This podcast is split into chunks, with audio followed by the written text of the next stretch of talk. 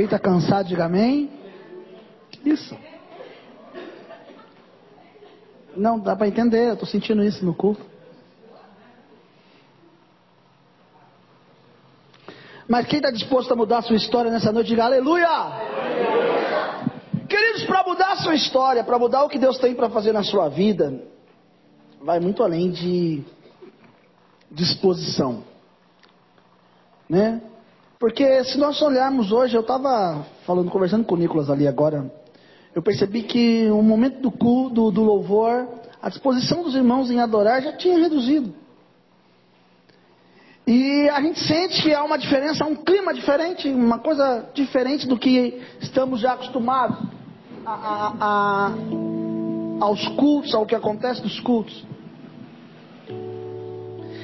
E às vezes quebrar essa barreira desse momento é um pouco difícil, porque as pessoas vêm na expectativa de receber algo de Deus.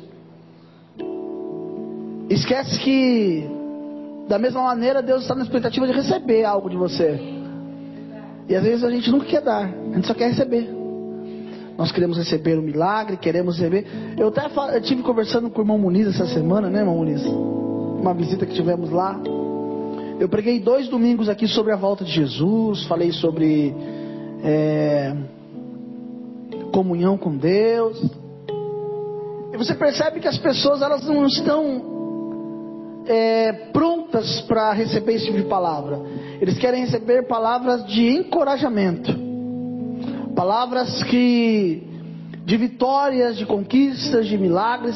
E é claro que vitórias, conquistas e milagres faz parte da nossa vida, faz parte da nossa história. Mas a nossa vida não se resume só a isso. Se nós não entendemos que nós vamos morar no céu, que é para lá que nós vamos, que lá é a nossa morada, Lá tem que ser a nossa total expectativa de chegar lá. Se nós não entendemos isso, irmãos, nós estamos perdendo tempo aqui. Porque palavra de encorajamento, qualquer palestra aí, boa aí, você vai receber palavras. Esses dias um mágico. Eu me lembro que num aniversário é, que nós tivemos em casa, na época no apartamento, a minha esposa chamou um mágico para fazer, acho que é o aniversário da Rebeca, eu acho. E aí, o mágico fez algumas coisas, umas coisas legais e deu uma palavra. E ele também dá, dá é, palestra para empresas. Foi legal, foi. As pessoas se emocionam. E é verdade, as palavras são tocantes. Mas o grande problema é que se nós entendemos a parábola do semeador, a parábola do semeador fala sobre sementes lançadas ao caminho. Sementes lançadas ao caminho, as aves vêm e levam embora. E o entendimento dessa palavra, preste bem atenção, significa o que? São palavras que muitas vezes é lançado sobre a tua vida, mas o diabo logo vem, arrebata essa palavra e leva embora. É por isso que tem pessoas que eles não têm é, é, é sustentabilidade. É por isso que tem pessoas que não conseguem se manter de pé, vivem caídos, vivem quebrados, vivem de certa forma longe daquilo que Deus quer. Por quê? Porque eles são levados apenas por momentos. E nós não somos levados por momentos. Momentos fazem parte, mas o que nos leva a alcançar aquilo que nós queremos é a fé. Mas uma coisa que me chamou a atenção hoje, enquanto eu vim aqui para um ensaio do louvor, é que Deus falava muito comigo sobre oportunidade. Quantos já receberam uma oportunidade aqui? Diga amém. Pastor, o que o senhor está querendo dizer? Eu estou querendo dizer que tem pessoas que receberam a oportunidade de uma empresa, oportunidade de um trabalho, oportunidade de um casamento, oportunidade de ser pai, oportunidade de ser mãe, oportunidade ministerial. E o que você fez com a oportunidade que você recebeu? O que você fez com aquilo que Deus ele deu a você. Porque oportunidade é algo único na nossa vida. Muitas vezes ela vem e ela nunca mais volta como ela veio. Pode surgir outras, mas aquela ela nunca mais volta. Como um provérbio chinês aí que falam, né? que três coisas que não voltam atrás: a flecha na mão do valente, a palavra e a oportunidade, que se iguala ao tempo. Oportunidade e tempo é algo que se iguala e é algo que nós temos que parar e prestar bastante atenção. Talvez Deus te dê uma oportunidade e você não está ciente daquilo que Deus colocou nas suas mãos. Talvez Deus te dê uma oportunidade. Hoje eu estava conversando com a minha esposa no carro, agora há pouco, na, quase na hora do almoço, e eu me, eu, eu me deparei com uma pessoa num estado muito, muito ruim de se ver. Uma pessoa que você via sempre para frente, sempre lá para cima, sempre entusiasmada, sempre buscando ao Senhor. Não que não esteja, talvez esteja, mas você olha fisicamente para a pessoa e fala: Meu Deus, essa pessoa se acabou. Essa pessoa, ela está, cada dia que passa, parece que ela está se acabando um pouco mais. E a minha esposa falou sobre. Sobre você. A palavra certa, eu quero usar a palavra certa que ela falou, que me, me chamou bastante atenção. Não é jogar fora, como é que você falou? Meu Deus, me ajuda. Oi, desperdiçar. Quase aí. Estou quase chegando lá. Vamos lá. Sobre decisões. Existe coisa que você decidiu. Escolha. Ah, lembrei. Escolha. Escolha. Existem coisas que são. são eu falei para ela assim, mas tem coisas que você já percebeu que aí não escolhe? Parece que nós somos levados, quando você vai ver, você já está lá no meio. Ont, é, acho que foi sexta, foi sexta ou foi, é, foi sexta-feira, né? Sexta-feira eu vim para a igreja, eu estava com uma renite muito atacada, muito mesmo, uma dor de cabeça, irmãos, que eu não estava aguentando. Não estava aguentando. Até as músicas, enquanto estava tocando, parecia que na minha cabeça fazia um barulho diferente. Falei para minha esposa, falei, vamos embora, eu não consigo ficar, eu estou muito mal. E a semana foi uma semana meio difícil para mim, no, tanto na terça quanto na sexta. Eu tive alguns problemas e não pude estar na igreja. E aí, eu cheguei em casa e tomei um remédio, deitei e estava passando, acho que é a novela de Jesus, é isso? Da Record, né? E eu fui assistir um pedacinho. E me chamou muito a atenção, irmãos. Uma moça que estava possessa por um demônio e veio uma pessoa que não fazia parte dos doze, não fazia parte dos discípulos, mas fazia parte de 500 que Jesus tinha, que Jesus não tinha só doze. E aí quando estava ali e coloca aquele, aquele endemoniado, fica aquela mulher endemoniada, ele coloca a mão e expulsa aquele demônio ali em nome de Jesus. Claro que é uma, uma novela de sobre Jesus, mas acho que vale muito a pena ver, porque tem tudo a ver né, com a gente. E aí quando o demônio saiu daquela mulher, os discípulos começaram a questionar aquele homem, dizendo assim: Com que autoridade que você está fazendo isso? Quem mandou você fazer isso? Como é que você expulsa demônio? Quer dizer, deixa a mulher endemoniada. O importante é que, né? E daqui a pouco o demônio ele sai, ele começa a andar em volta dos discípulos e um começa a discutir com o outro. Um começa a discutir com o outro, e quando você vai ver, vira aquela confusão. E existem coisas na nossa vida que muitas vezes Satanás ele nos leva assim a, a entrar num processo de confusão. Mas aí está dentro de você a atitude, a maturidade de falar: parou por aqui. Se você não quer que uma coisa ande, a primeira coisa que você tem que fazer é cortar o combustível disso. Quanto mais combustível você dá, mais esse negócio vai andar. Então, se você quer parar esse problema, para de dar combustível para ele. É como uma pessoa amargurada ouve músicas amarguradas. Qual é a, o que, que vai acontecer? Ela vai permanecer. Toca o disco, irmão. Toca o disco. Existem coisas na sua vida que é simples resolver, mas para que as coisas se resolvam, é necessário você entender e se colocar na sua posição, dizer: não, eu não quero, não, eu não vou, não, eu tenho a autoridade de decidir, eu tenho o poder da decisão na minha vida. Você tem o poder de decidir e não decide. Você tem o poder de mudar tudo e não muda. Você vive num ciclo vicioso de problemas simplesmente pelo fato da sua amargura, pelo fato do seu sofrimento. Essa canção, essa canção que, eu, que a Marci cantou, que eu amo, gosto muito. Espírito Santo, né? Ore por mim, não é? Faz o sol aí, faz o sol. Espírito Santo. Como é que é, igreja? Como é que é? Ore por mim. Olha que coisa linda, não é verdade? Leve para Deus tudo aquilo. Até aí tá tudo bem. Espírito Santo, olha que coisa linda. Use as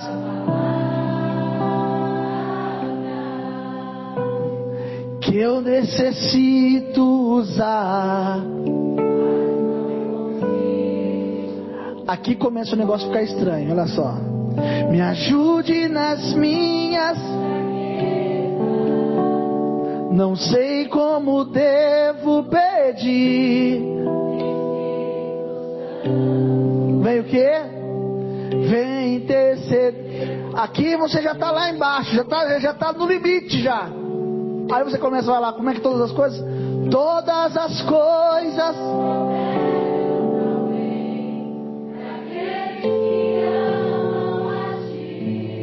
Espírito Santo, venha. Aí aqui você abre a tampa, ó.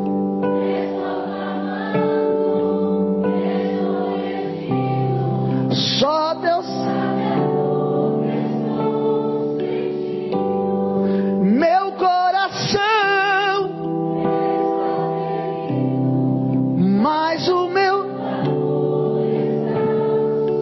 canção é maravilhosa. Essa canção é uma oração. Essa canção é uma canção de clamor. Mas eu já vi muita gente cantando essa canção. E elas entram do sofrimento tão grande, tão profundo na canção. Você fala, meu Deus. E aquela pessoa, estou clamando. E não sai daquilo, irmãos. Pastor, não devo cantar essa canção? Claro que não. Eu disse que a canção é linda, é maravilhosa. O Espírito Santo intercede por nós com gemidos inexprimíveis. O Espírito Santo tem a responsabilidade de fazer com que aquilo que nós não conseguimos fazer chegar a Deus, chegue até a Deus. Então está tudo certo. Eu estou dizendo que às vezes a gente coloca um pouco mais de sofrimento, um pouco mais de dor, um pouco mais de tristeza, quando na verdade a gente tem que ter júbilo, alegria. Deus não vai te responder pelos seus lamentos. Deus não vai te responder pelas suas angústias. Deus não vai te responder porque você é um chorãozinho da vida. Deus vai te responder porque você é um valente chamado para grandes obras e Deus tem um propósito extraordinário sobre a sua vida. Tem pessoas que pegam uma canção dessa e se torna o patinho feio da história. Estou clamando, estou pedindo. E aí ele vai, ele vai sofrendo. Quando na verdade ele tem que reagir. Quando na verdade ele tem que partir para cima. Olha o culto dessa noite como está. Olha só como está a igreja hoje. Vocês reconhecem a igreja hoje? Normalmente você que vem aqui, você está vendo, não, está estranho hoje o que está acontecendo. É porque as pessoas colocam uma dose a mais de angústia, de tristeza, de lamento. Queridos, eu e a minha esposa, falei para ela que ia falar isso daí no culto. Eu e a minha esposa passamos em frente à igreja católica ali do Jardim Satélite. Ah, o pastor vai falar mal dos católicos. Eu não, jamais. Sabe por quê? Vou te falar. Muitas e muitas vezes, eles estão melhor do que nós pastor, calma aí. Já ensinei aqui, vou ensinar pela décima vez, sei lá quantas vezes. Você ouviu falar sobre a fé certa do coração errado e a fé errada no coração certo? Você passa numa missa, domingo de manhã, você fica vendo o povo xingando, ah, esse irmão, não. Pega o povo tá, oh, né? Glória a Deus, aleluia, é o jeito deles. Mas você vê na igreja, na igreja evangélica que eles acham Porque, o irmão, se tem alguém preconceituoso é o evangélico, sabia disso? Ele acha que só a fé dele é certa, só ele vai para o céu. Ele é o melhor de todos. Aí eu falo todas vezes, você fala, ah, pastor. Não é. É verdade. Eu já vi muito católico muito melhor do que evangélico, irmão. Muito melhor. Porque a essência do amor de Deus não está numa religião. Que Jesus não é uma religião. Todas as vezes que a religião era colocado ali, Jesus combatia a religião. Eu não vivo religião. Eu não vivo o evangélico. Ah, você é evangélico. Viu até moda hoje ver evangélico. Você vê um monte de gente hoje, um monte de artista que se torna evangélico. Porque acha bonito se tornar evangélico hoje. Eu estou falando que nós passamos numa igreja católica e o povo estava mais alegre do que nós que está aqui dentro, achando que a gente está com a fé certa. Uma, tem uma coisa errada. Ou nós estamos com a fé errada, ou nós não estamos nos posicionando diante daquilo que Deus quer. Você olha para o camarada, cabisbaixo, vai para a igreja, nem ânimo de arroz se arrumar para ir para a igreja ele tem. Nem ânimo de, de, de se levantar e falar, não, eu vou para a casa de Deus. Ele já vem para a igreja como se fosse um, um, uma coisa comum. E tudo que é comum não presta. Ei, irmão, olha para mim. Tudo que é comum não, não, não dá certo. Se o relacionamento marido e mulher se tornar comum, a tendência é o divórcio, que é comum. Não pode ser comum, tem que ser diferente. A chama tem que arder. É claro que com o tempo, teve uma discussão essa semana lá na loja, o pessoal falando disso. É claro que com o tempo, o amor ele amadurece. Ele não é mais aquele amor da infância, né? Aquele amor meninão. Não, ele amadurece. Eu quero que você entenda que para que nós alcancemos o Senhor, é necessário nós termos uma postura diferente, gente. A nossa postura tem que ser outra. Como é que você quer se achegar a Deus desse jeito? Como é que você quer se achegar a Deus de qualquer maneira? Como é que você quer receber de Deus o milagre extraordinário? De qualquer maneira, de qualquer jeito. Os discípulos, quando lá na novelinha apareceu, o diabo ia fazendo com que um brigasse com o outro, e eles ficavam assim brigando, irmão, discutindo, e o diabo ria da cara deles. Quem tem mais autoridade? O Nicolas ou o, o, o Levita Leonardo? Aí, ó, oh, eu sou sobrinho do apóstolo. Ah, eu conheço o apóstolo desde quando eu era pequenininho. E, não, peraí. O apóstolo não é nada. Jesus continua sendo Senhor da nossa vida. Ele só nos deu uma chamada: ide por todo mundo, pregai o Evangelho a toda criatura. Se existe uma camisa que você tem que vestir, é a camisa do Evangelho de Cristo. E a camisa do Evangelho de Cristo é diferente dessa que estão usando hoje. Deixa eu ver se essa pessoa não é uma ameaça para mim. Não, essa pessoa não é uma ameaça para mim. Essa é uma pessoa é uma pessoa importante que me faltava para somar para aquilo que eu preciso para minha vida. Você precisa enxergar as coisas de forma diferente, gente. Você está vendo que você está envolvido em um processo de cada vez mais um buraco e você não consegue sair dele. A religião está tão forte na sua vida que você não consegue enxergar as oportunidades que Deus está te dando. As oportunidades de mudança, as oportunidades de milagres, aquilo que Deus já preparou para você, mas as situações da sua vida só faz você enxergar os problemas e faz com que você aumente o nível da dor. Quando uma pessoa está internada lá, com aqueles remédios sendo tomados na veia, a pessoa ela, ela aperta um botãozinho, ela está com muita dor, ela aperta o botãozinho e ali vem o medicamento que alivia a dor. Sabe como é que eu enxergo os crentes hoje? Eles estão desse jeito. Só que ao invés de eles apertar o botãozinho que alivia a dor, eles apertam o botãozinho que aumenta a dor. Ei, por que, que você está aumentando aquilo que já era para ter parado? O que está acontecendo com você? Acorda! Eu tenho uma palavra de vitória para a tua vida, eu tenho uma palavra de bênção para você, eu tenho uma palavra de que Deus vai mudar a sua história, mas para Deus mudar a sua história, Deus precisa achar alguém diferente você. Quem é diferente aqui, diga bem.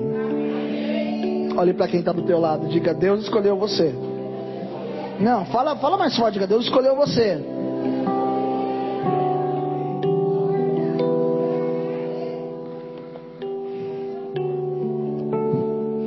Então vamos lá, irmãos. 2 Samuel. Acho que é 2 Samuel mesmo, deixa eu ver. É esse mesmo, 23. Agora vamos, Nicolas, com vontade. Aqui é tremendo, irmão. Aqui você prega Jesus, com Jesus atrás, o negócio vai que vai. Né, Jesus? Bora. Segunda Samuel, capítulo 23, versículo 8.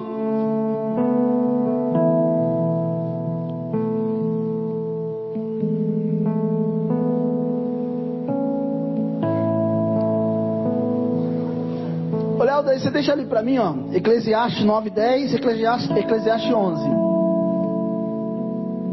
Vocês seguram aqui 2 Samuel e vamos ali na, com o Léo ali. Eclesiastes 9, 10.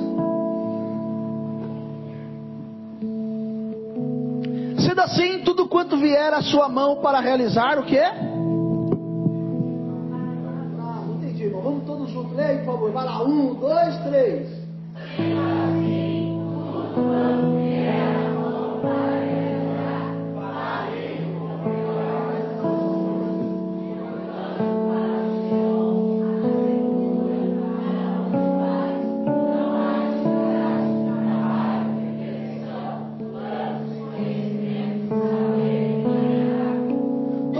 Vier fazer, faça. É só o 10, não. Faça. Realize, faça com todas as suas forças. Porque para a sepultura, para aonde você vai, para o processo que você vai passar, não adianta, não tem projeto, não tem conhecimento, não tem sabedoria, não tem coisa alguma. Então tudo que vier à tua mão, toda oportunidade que vier, você tem que fazer. Agora Eclesiastes 11, vamos lá, Léo.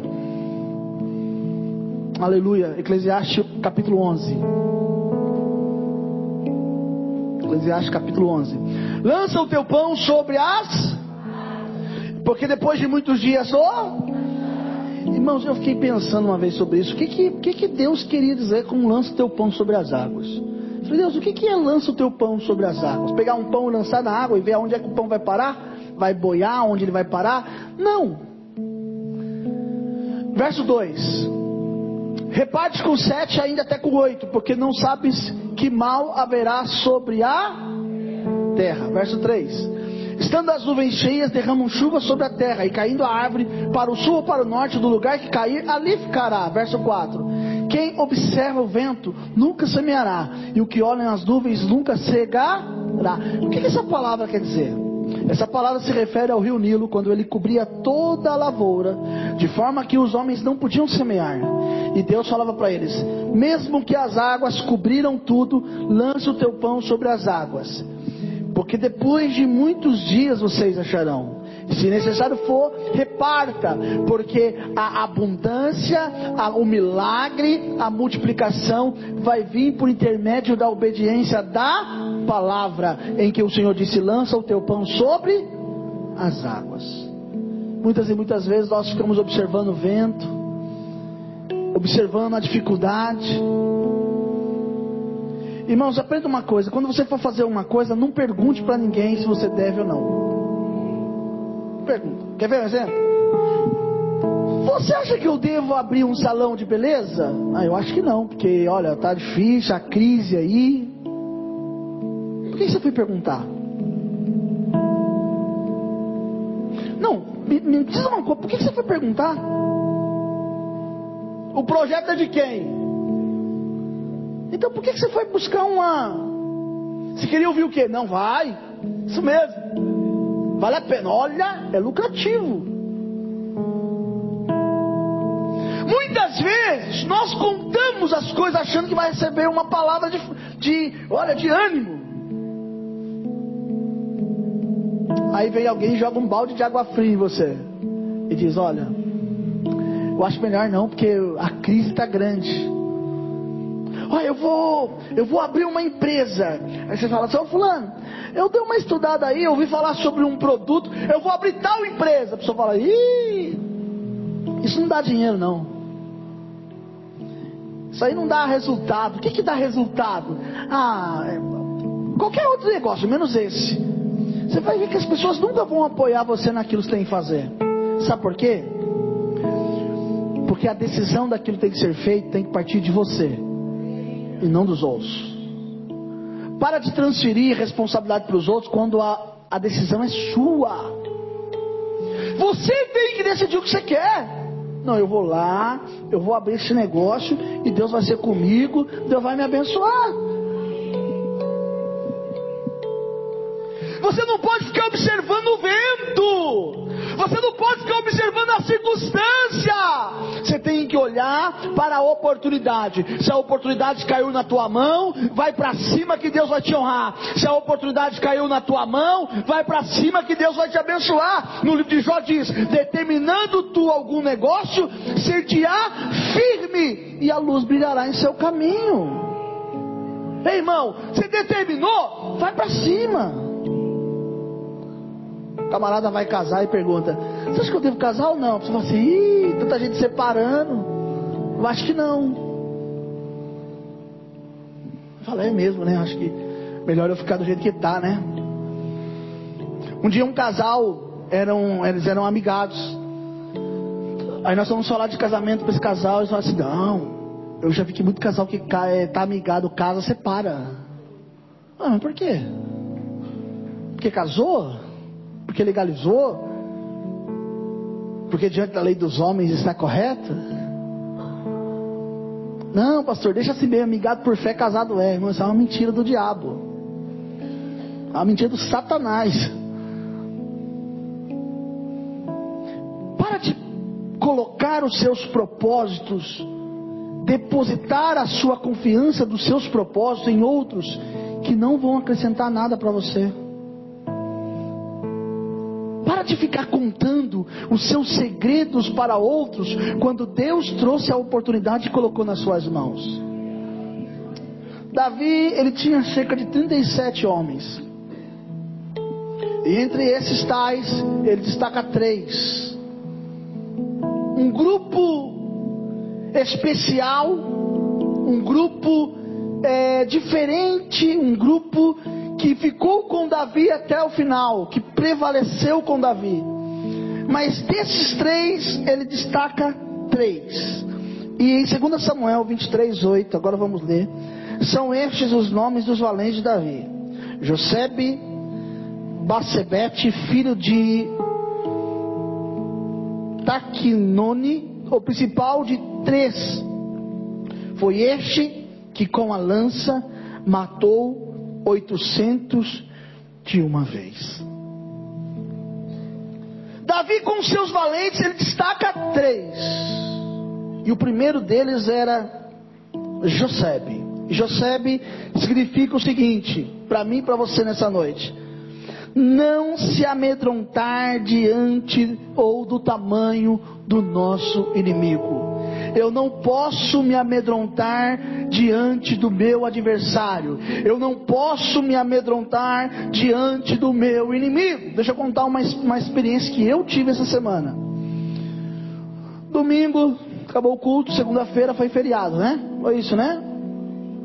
Aí, fomos, passamos o feriado. Quando eu fui dormir na segunda-feira, eu comecei a passar por uma batalha de uma crise eu sempre prego, que as pessoas acham assim, que o pastor, que o líder, ele nunca vai sentir nada, viu? Ele não pode sentir dor, ele não pode sentir fome, ele não pode sentir necessidade. Mas eu tive uma crise de ansiedade.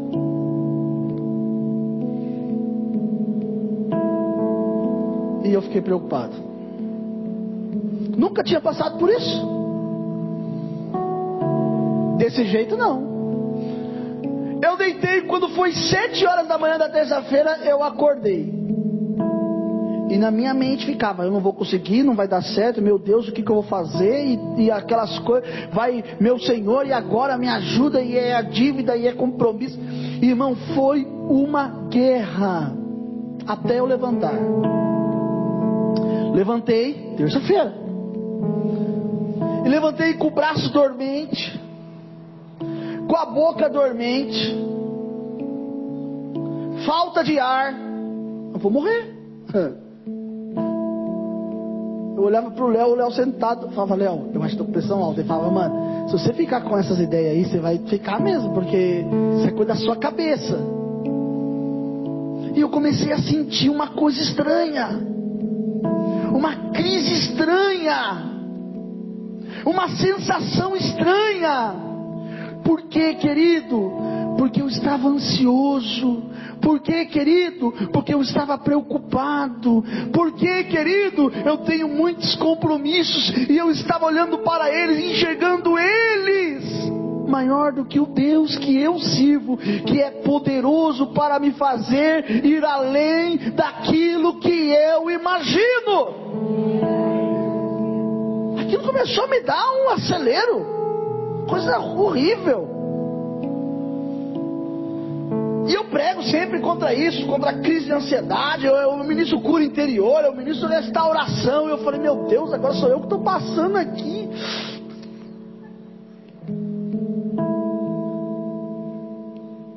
Eu até pensei em colocar no grupo de, de oração que eu tenho aqui, falar assim, irmãos, olhem por mim. Já iam pensar, ou está em pecado, ou está não sei o quê. Tá...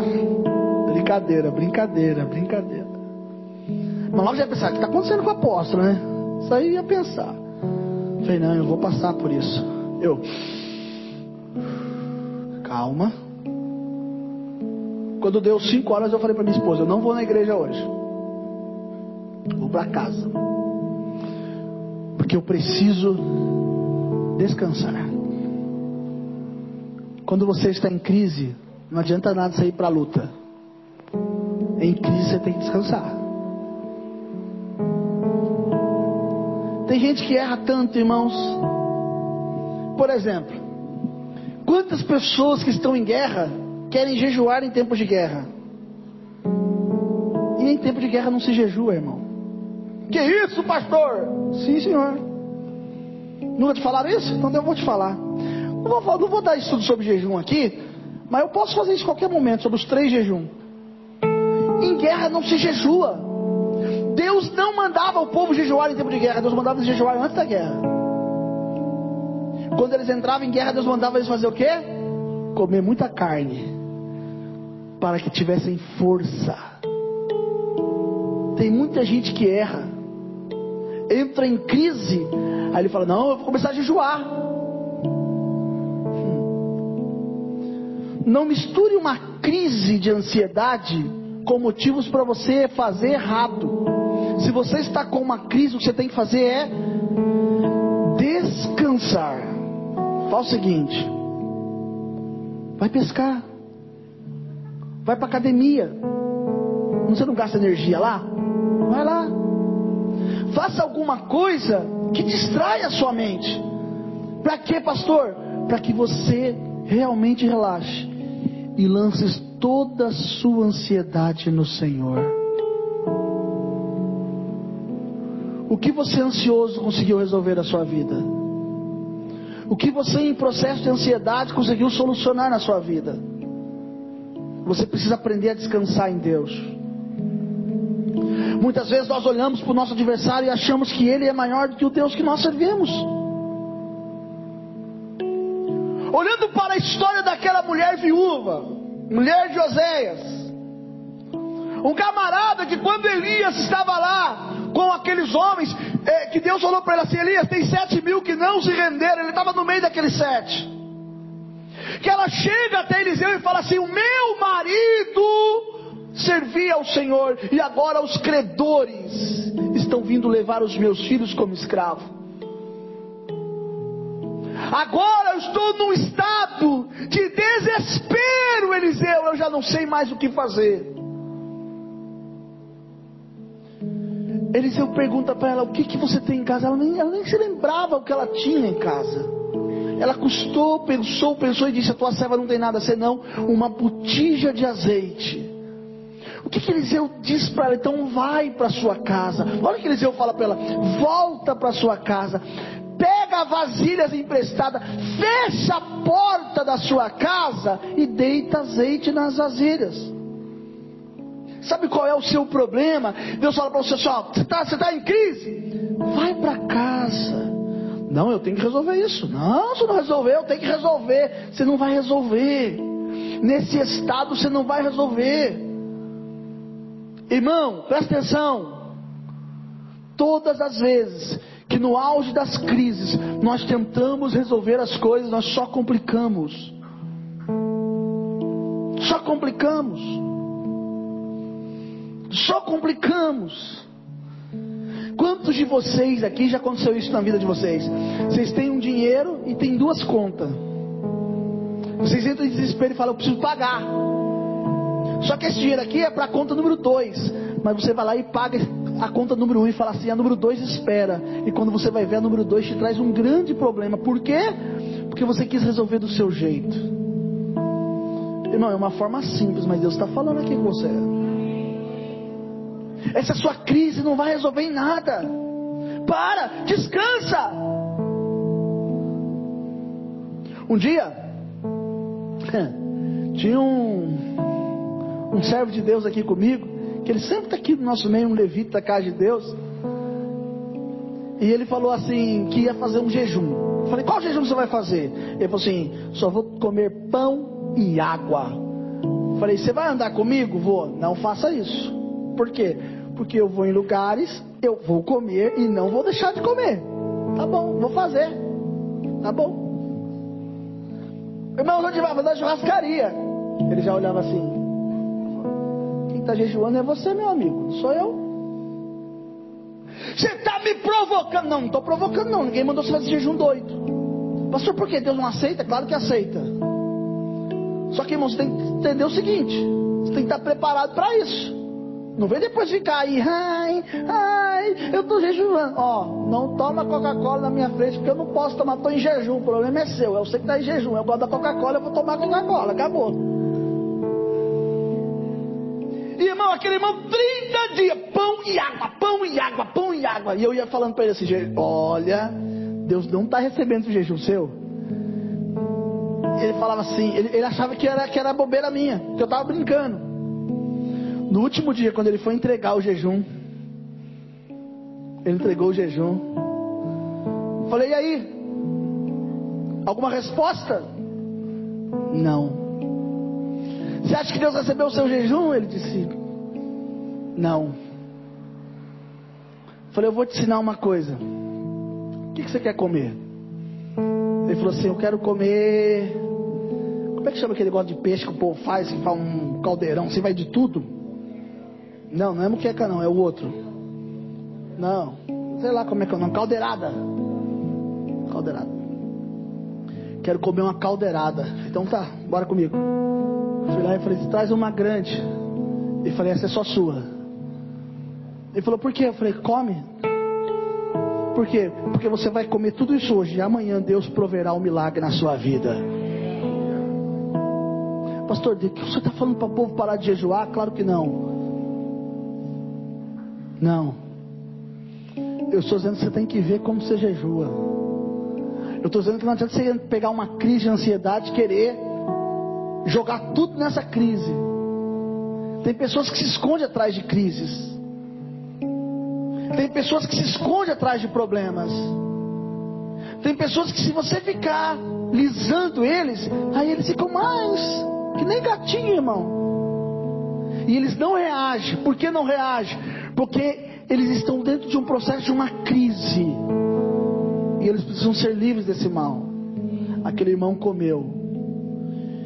Foi num sábado, no domingo nós viemos para o culto. Na segunda-feira, o brado de vitória chegou para aquilo que ele queria.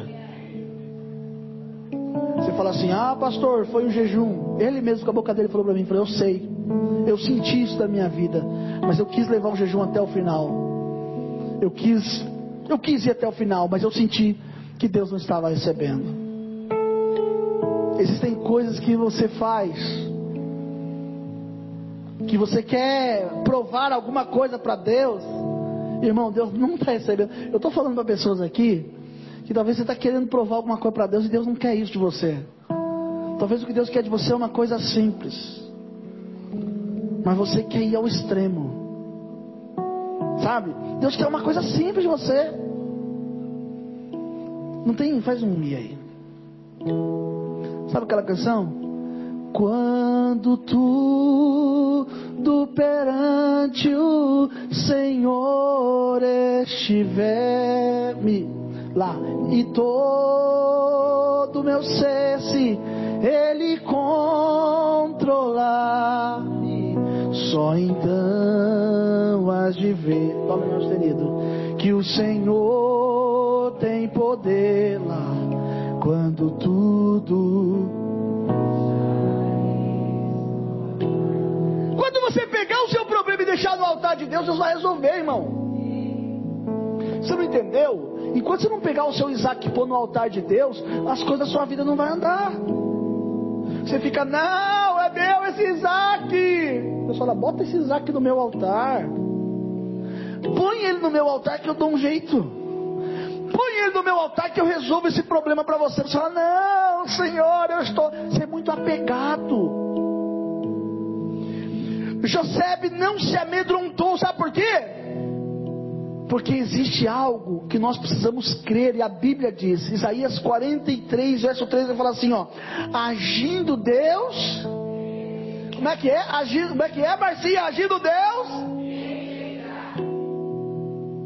Olha para quem está do teu lado, você não entendeu ainda? Que agindo Deus, quem impedirá? Ai, você fica, ai meu Deus, aquela conta que eu tenho que pagar. Agindo Deus, quem impedirá? Ai meu Deus, aquele compromisso.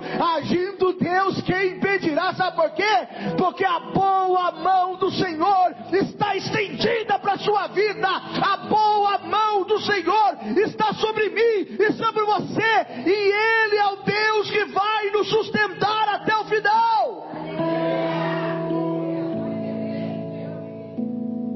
Irmão, olhe para cá rapidinho. Josebe estava numa terra quando os filisteus invadiram, quando os filisteus vieram. Ele quis lutar por aquilo que ele queria. Ele falou: Não vou fugir. E ele matou 800 de uma vez. Eu preguei esses dias sobre o Evangelho de João 11, sobre a morte de Lázaro. E o verso 40 diz assim: Olha, sobre que se creres, verás o que?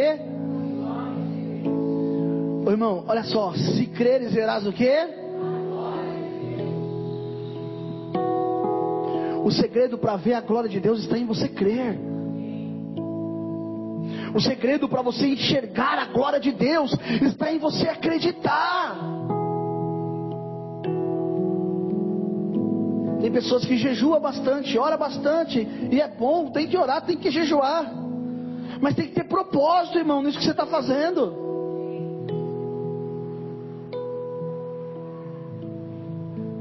Jejue pela tua vida, se consagre pela tua vida, faça pela tua vida e vai dar certo. Mas quando você entra em batalha, irmão, você tem que entrar firme, tem que entrar forte. A mente tem que estar boa, tem que estar preparada, tem que estar perfeita. Porque qualquer situação pode vir de qualquer lado e vocês precisam estar preparados para aquilo que está acontecendo.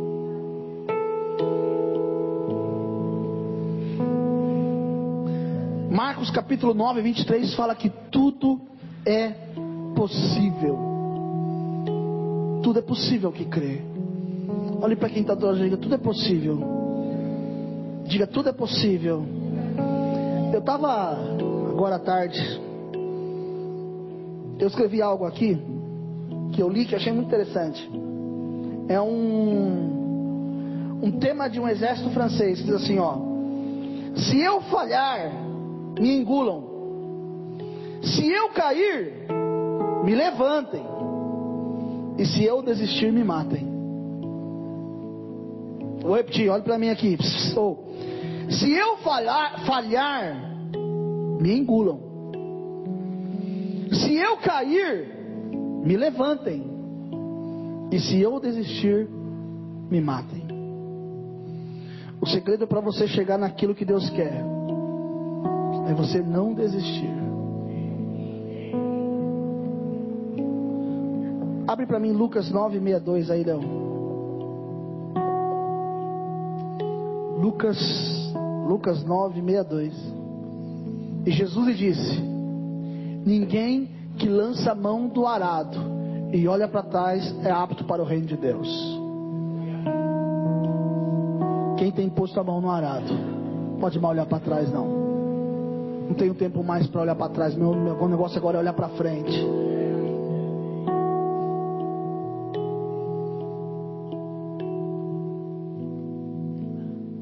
Palavra de Deus em Eclesiastes 10 fala assim, ó, que uma mosca morta, ela inutiliza o perfume. Uma mosca morta, ela inutiliza. Abre para mim Eclesiastes 10, 10, 1. 10, 1. Olha só. Assim como as moscas mortas fazem exalar mau cheiro e inutilizar o aguento do perfumador, assim para o famoso em sabedoria e em honra um pouco de estultícia. O que isso quer dizer? Isso quer dizer o seguinte: por mais que os planos sejam bons, por mais que os projetos sejam bons, uma mosca morta, ela é uma estultícia, ela é uma imbecilidade. E ela faz com que todo o processo se perca, se acabe, por algo tão insignificante uma mosca morta. Querido, você precisa tomar posse daquilo que Deus tem para você. Olha, eu já disse, agindo Deus que impedirá. Se tu nisso, tu verás a glória de Deus. Tudo é possível que crê. Mas você precisa guardar isso. Quem tem posto a mão no arado, ele não pode mais voltar atrás. Ele não pode pensar mais em voltar atrás. Ele tem que seguir em frente. Ele tem que continuar. Ele tem que confiar. Ele tem que depositar a sua confiança no Senhor. Não se amedrontem com o seu adversário. Olha aqui, José, quando ele vê que o seu adversário é forte, é poderoso, ele permanece convicto de que o Senhor era poderoso para o abençoar. E ele, com a lança, ele mata 800 de uma só vez. Deus colocou a lança nas tuas mãos. Deus colocou autoridade sobre a tua vida. E Deus quer que você use aquilo que Ele te deu. Creia no poder sobrenatural do Senhor Jesus. Vai dar certo, irmão. Se alguém falou para você que isso na sua vida vai dar errado, eu quero dizer para você que eu estou profetizando agora. Esse projeto que você tem na mão vai dar certo. Essa casa vai dar certo. Essa empresa vai dar certo. Esse negócio vai dar certo. Deus vai te abençoar. Deus vai te honrar. O milagre de Deus vai se concretizar na sua vida. Vai dar certo. Você precisa crer. Você precisa acreditar.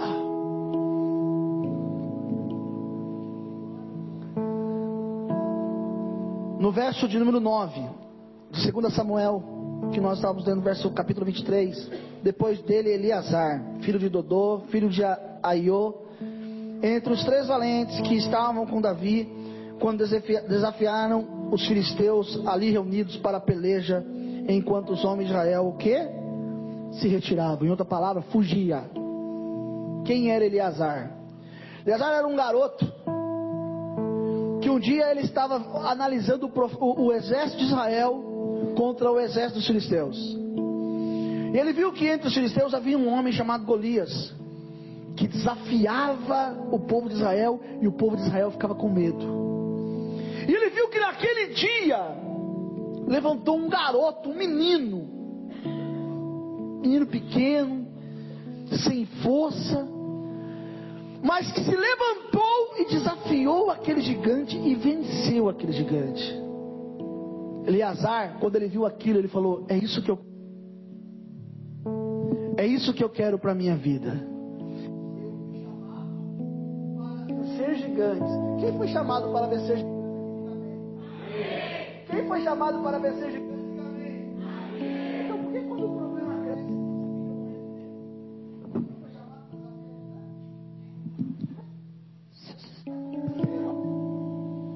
Sabe qual é a situação que eu vejo? Existem pessoas que têm medo de anão.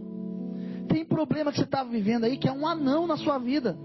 E você está potencializando, fazendo ele um gigante. É um anão. Pisa na cabeça do adversário, pisa na cabeça do diabo. Toma posse daquilo que Deus tem para você. Deus tem grandes coisas para a sua vida. Mas para que você chegue naquilo que Deus quer, naquilo que Deus tem, é necessário que você tome posse. Eleazar, ele falou: um dia eu vou ser igual esse rapaz aí. E ele pegava a espada dele, pastora Verônica, e ficava afiando. De repente parecia uma batalha, as pessoas, vamos para a batalha, ele olhava e falava: Não, isso aí é para vocês, é não. Eu estou esperando, porque eu nasci para matar gigantes. E com isso ele ia só afiando a espada. Oh, ei, você não entendeu? Existem momentos que você tem que ficar só afiando a espada, irmão, para agir na hora certa. Para que as coisas aconteçam na hora certa, no momento certo. E um belo dia, Davi estava atravessando com os seus valentes. Cerca de seis mil gigantes cercaram. Seis mil filisteus cercaram o povo de Israel. Muitos fugiram com medo, disseram: Meu Deus, o que será de nós? E ó, correram. Ficou Davi e os valentes. E quando Davi está reunido pelos valentes, os valentes cercam Davi. E eles gritam: pelo Senhor, pelo Rei e por Israel, nós lutaremos. E quando Davi vai passar a estratégia de guerra, Eleazar entra na frente e fala: Chegou a minha vez. Eleazar fala assim: Meu senhor, deixa que eu vou lá matar esses gigantes. Alguém vem, olha e fala: Você é louco? São seis mil gigantes. Você, baixinho, só com uma espada. O que as pessoas não sabiam era que ele estava preparado para aquele dia. Escute o que eu vou lhe dizer. Se você está preparado para o grande dia, o grande dia está chegando nesse dia que Deus quer mudar a história da sua vida. Irmão, não é as pessoas que têm que acreditar em você. É você que tem que acreditar. Ó, esse negócio aí não dá dinheiro. Deixa eu te falar uma coisa.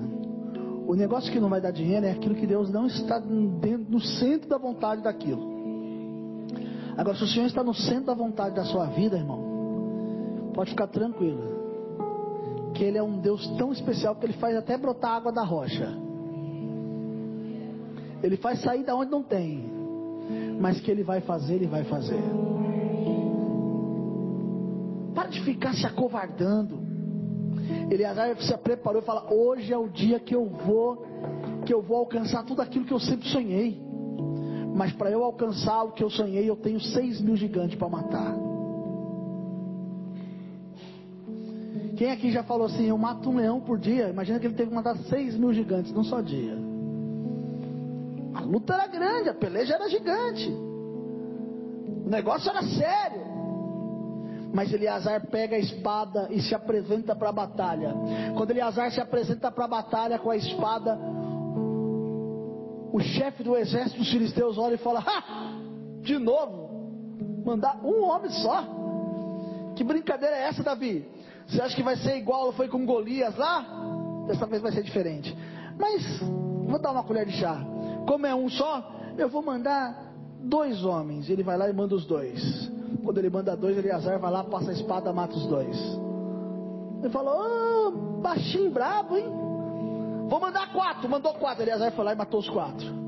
vou mandar seis. Ele foi lá e Azar matou seis. E assim, quanto mais ele aumentava, mais Eleazar matava. E quanto mais ele matava, mais a espada ficava colada na sua mão.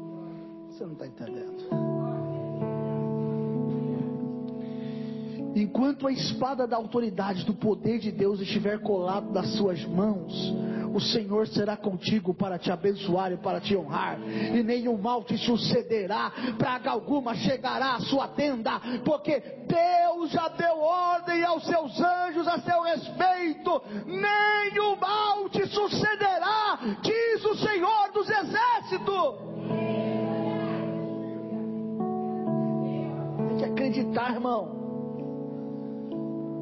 Você nasceu para vencer. Faz um minha aí. Aqui, ó. Nasci para vencer. Vou lá. Que os sonhos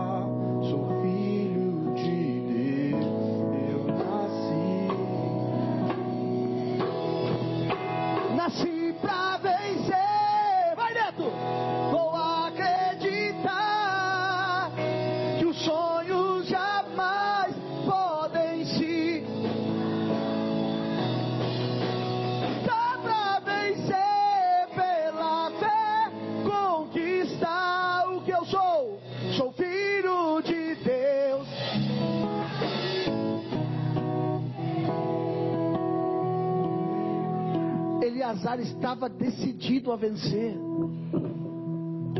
Eleazar estava decidido a mudar a sua história. Você tem que ser movido pela persistência. Você tem que ser movido, espada na mão. Acreditar que no amanhã o milagre de Deus vai se manifestar. Acreditar que no amanhã vai fazer milagres e maravilhas. Sabe qual é o nosso problema? Nós já vamos para amanhã, nós temos o culto de domingo. E nós já vamos para segunda-feira pensando: ai meu Deus, os meus problemas. Vai para segunda-feira assim, ó. Nasci para vencer. Vou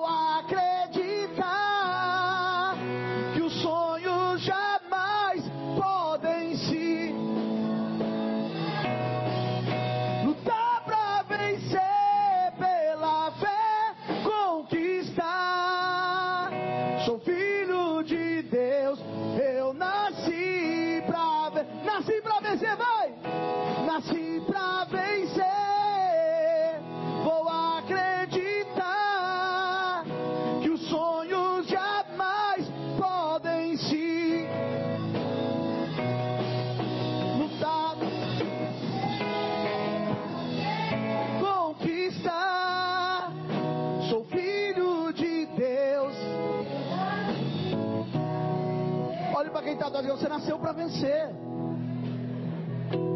Não, fala assim, olha pro seu marido aí, dá uma chacoalhada dele, da sua esposa. Dá uma, dá uma balançada nela aí, dá uma balançada. Irmão, olha para quem está do teu lado, fala, ei, você nasceu para vencer. Então muda essa cara de, de, de, de, de culto fúnebre aí, irmão, em nome de Jesus. Tá cara de cu- culto fúnebre. Hã? Vou começar a cantar. Ao invés de cantar isso, vou cantar assim, mais perto que é culto fúnebre, né? Hã? Tem pessoas que tá, o culto é fúnebre. Da hora. Olha para quem está do teu lado. Diga para quem está do seu lado assim, o brilho de Deus. Diga o brilho de Jesus sobre a sua vida vai fazer com que todas as batalhas sejam vencidas pelo poder do Senhor. Então por que você está com medo, meu irmão? Ei, olhe para cá, olhe para cá, olhe para cá. Por que você está com medo? Qual é, qual é o temor que está no seu coração? Ai, pastor, será que vai dar certo? Ei, ei, ei, ei, ei. Já falou que o bom Marco já deu. A palavra de Deus liberada sobre a sua vida, ela não pode voltar atrás. Livro de Jeremias, Deus dá uma visão para ele, ele vê uma vara de amendoeira, e o Senhor fala ele, viste bem, porque eu velo sobre a minha palavra para cumprir. O que isso quer dizer? A palavra, ei irmão, preste atenção, eu não terminei. A palavra liberada de Deus, ela não pode voltar atrás.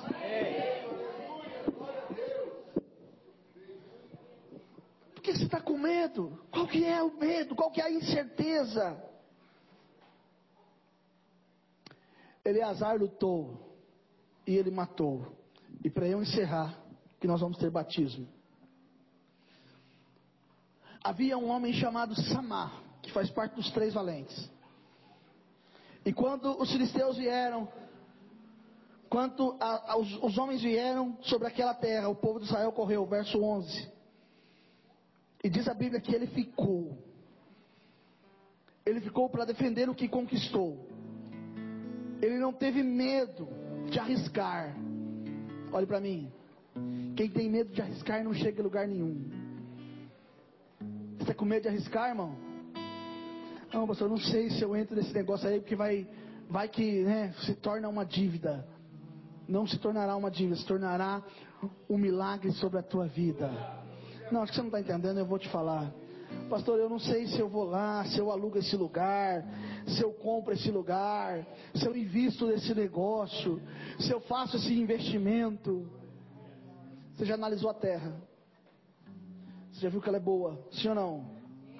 Porque, irmão, só, só, só para você guardar isso para sua vida, se você estiver ligado, você vai entender. Primeira coisa que Deus faz, Ele manda você espiar a terra.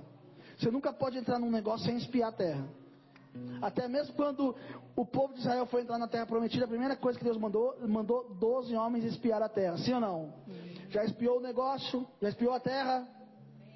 Misericórdia, só, estou pregando só para um, só para a senhora. Então tá bom, vou lá, vamos embora. Já espiou a terra? Já?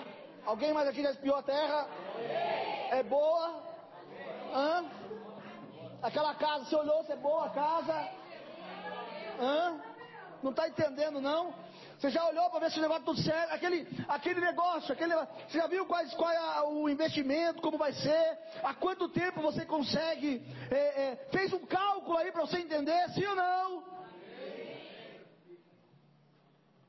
Então está feito, irmão. Depois que espiaram a terra, o que, que ficou faltando? Hã? Só uma palavra. Vai. Liberação, vai. Eu quero dizer para você nessa noite que debaixo da presença do Espírito da verdade, do Espírito de vida, eu tenho a liberação de Deus para a sua vida nessa noite. Vai porque o Senhor é contigo. Vai porque o Senhor vai te abençoar. Vai porque envergonhados e confundidos são aqueles que zombam de ti. Vai porque Ele vai enviar o sustento para a tua vida. Vai porque Ele vai te honrar. Vai porque não vai te faltar. Vai porque o Senhor, Ele vai sobre a sua frente, abrindo os caminhos para você chegar aonde você quer chegar. Não tenha medo. Tempo de ser corajoso. Tempo de coragem. Sabe quem é o corajoso? Sabe, pastor? O senhor falou uma coisa esses dias aí que me incentivou a falar isso aqui. o senhor disse que era um mendigo, como é que é? O senhor se postou lá um mendigo.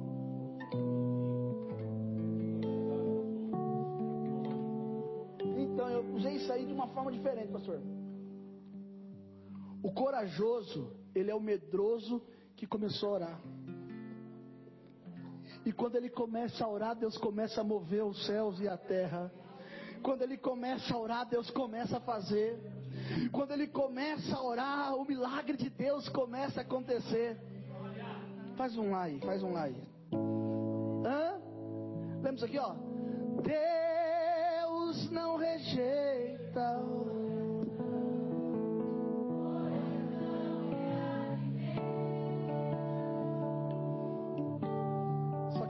Corajoso, fique de pé.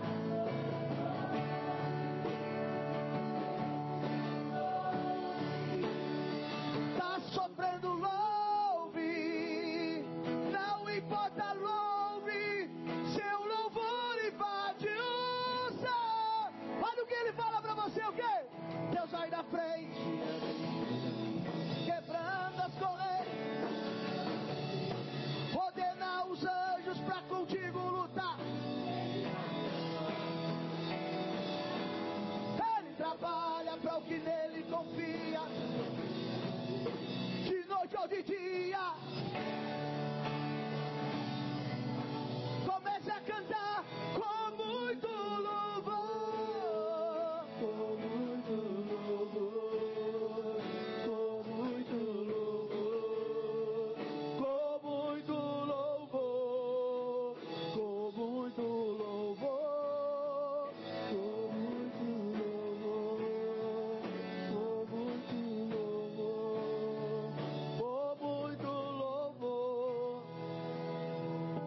crer.